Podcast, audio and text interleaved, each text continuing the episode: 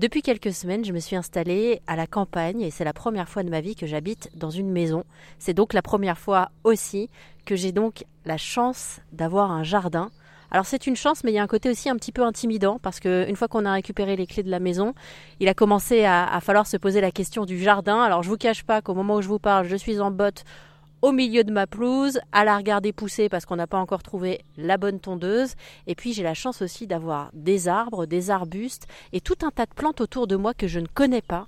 J'avais envie de faire leur connaissance, donc depuis quelques jours, je m'amuse à les prendre en photo pour pouvoir faire leur connaissance grâce à une appli qui s'appelle PlanteNet. Cette appli, c'est mon papa Jean-Michel qui m'en a parlé ce qui m'a évidemment alerté parce que c'est la première fois de sa vie, je crois qu'il me parlait d'une application, qu'il en utilise une et qu'il sait l'utiliser.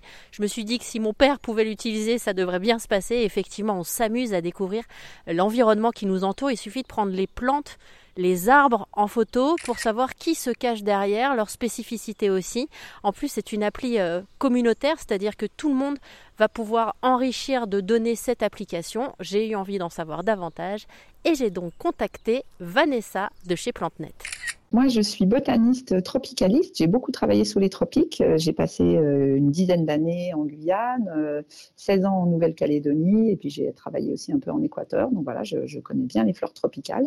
J'ai rejoint l'équipe PlanteNet il y a à peu près six mois, avec, on va dire, deux objectifs. Un premier qui va être de développer un peu l'animation de cette communauté de, de citoyens scientifiques pour, bah, pour nous accompagner à développer l'application et à mieux l'utiliser.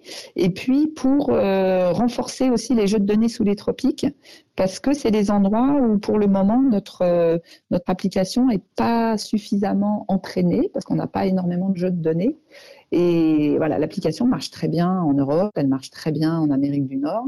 Euh, mais par contre, sous les tropiques, on manque un petit peu de données. Donc, euh, parmi les, missions que j'ai, ça va être aussi de développer le jeu de données tropical afin que PlanteNet euh, puisse être déployé euh, un petit peu partout. C'est quoi l'histoire de cette application PlanteNet qui rend fou même mon père? Vous vous rendez compte?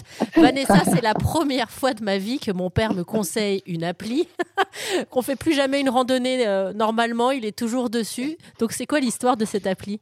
Ah ben, J'en suis absolument ravie. En fait, euh, cette application, euh, l'idée de départ, c'est que l'identification des plantes, c'est à la fois quelque chose dont on a besoin dans plein de domaines différents. Alors au-delà du plaisir qu'on peut avoir euh, nous quand on se promène à mettre le nom, enfin à, connaître le nom des plantes, ça a aussi évidemment des applications en, dans des domaines plus euh, professionnels. Hein. Euh, si on trouve une plante avec un principe actif, par exemple, euh, on ne peut pas se permettre le coup d'après, quand on va la récolter, de se tromper et de prendre une autre plante qui soit différente et qui n'ait pas forcément les mêmes propriétés.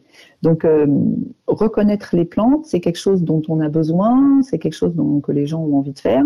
Mais sur Terre, il y a à peu près 400 000 espèces de plantes, ce qui fait que réussir à tout, à reconnaître toutes les plantes, c'est une mission impossible, quoi.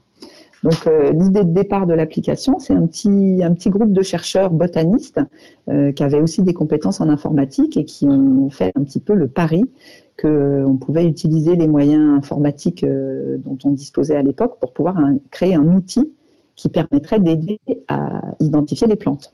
Le, premier modèle qu'ils ont créé, en fait, il permettait de reconnaître une cinquantaine d'espèces d'arbres méditerranéens et, l'identification se faisait sur la base de scans de feuilles. Et puis, bah, voilà, au fur et à mesure, le projet il a suivi euh, l'évolution de toutes les technologies euh, euh, les plus modernes, et d'ailleurs il les suit toujours.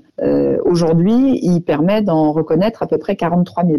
Si jamais vous voulez en savoir davantage sur cette application qui permet de reconnaître les espèces végétales qui nous entourent, je vous laisse toutes les informations sur rzen.fr.